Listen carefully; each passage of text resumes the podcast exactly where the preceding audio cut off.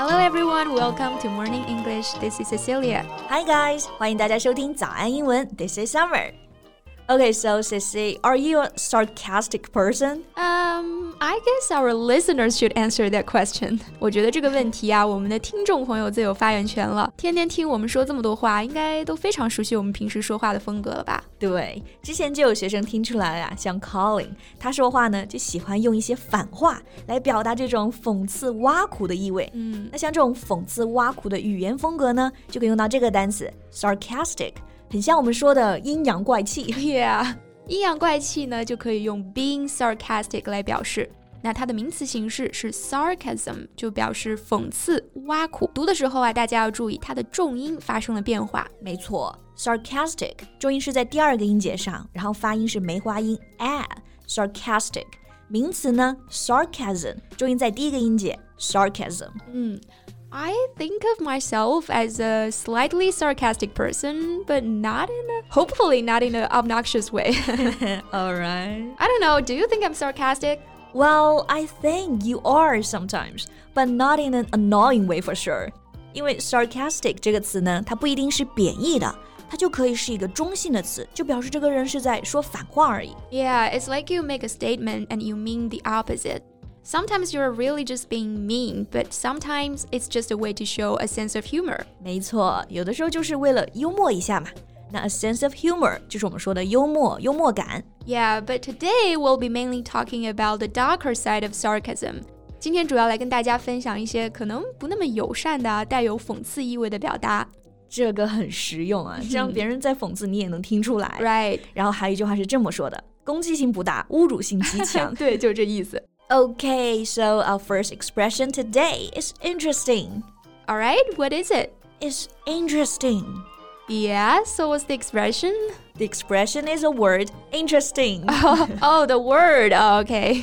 这个词大家应该都非常熟悉了，对吧？形容词表示有趣的。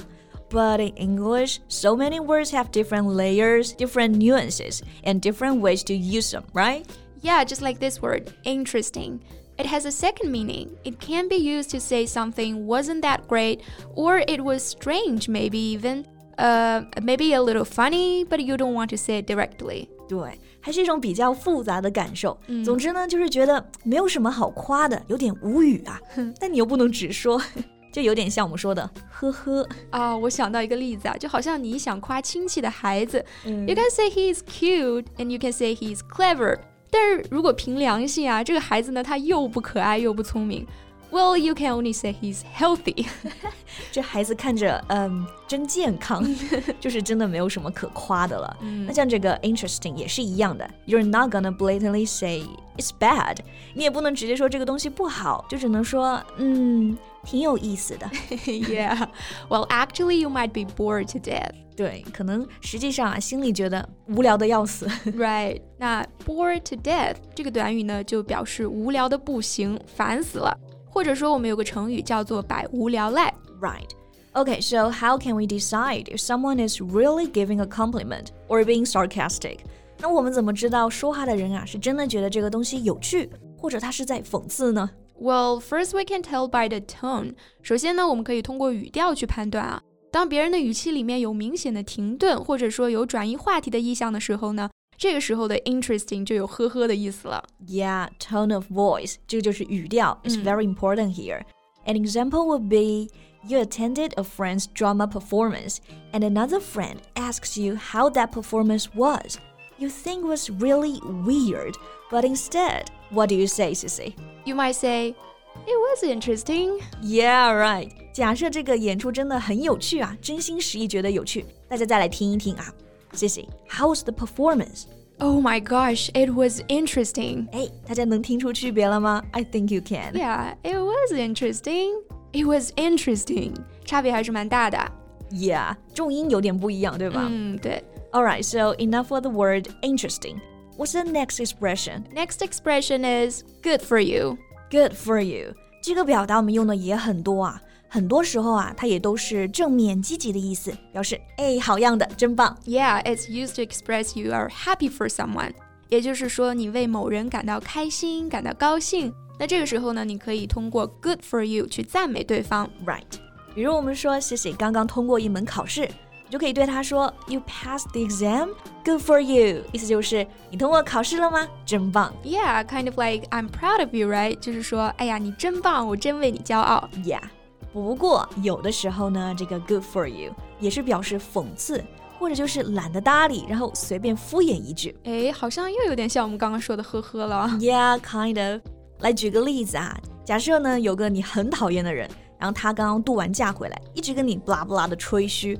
I had such a wonderful vacation in Australia.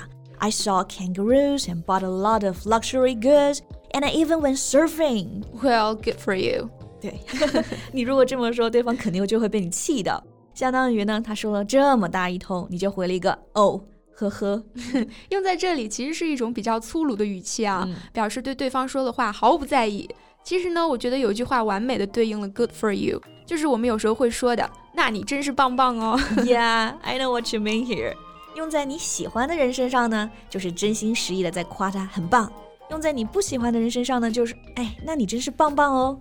明显就是在讽刺对方，对吧？Right，所以还是很好用的，是吧？Yeah, I'm sure I used it a lot. Okay, so what's the last expression for today? All right, another expression used in a sarcastic way. We have yeah, right. Yeah, right. 诶，这个听上去不就是嗯你说的对的意思吗？对，这就是它迷惑人的地方所在了。Many people may think it's the same meaning as yes, you are right, but it's actually the opposite. 嗯，还是一样啊，它也是正话反说，所以其实它是在说 you're wrong。嗯，对，其实是不相信对方的话，然后带一点讽刺的回答。有点像中文的最好是这样，嗯，或者我们也可以翻译成才怪，对不对？对。For example，假如有天啊，太阳呢从西边出来了，西西突然不熬夜了，然后十一点前就睡觉。Yeah, Summer, I'll never stay up late again. I'll go to bed before eleven. Yeah, right. 这个就是说才怪。Hey, why don't you trust me? Because you said the same thing just two days ago. And when did you sleep last night? Uh, 2 a.m.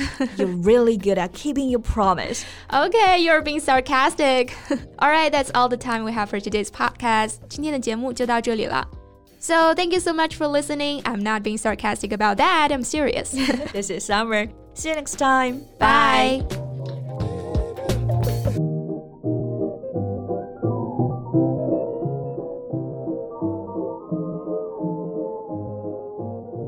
This podcast is from Morning English. 学口语就来早安英文。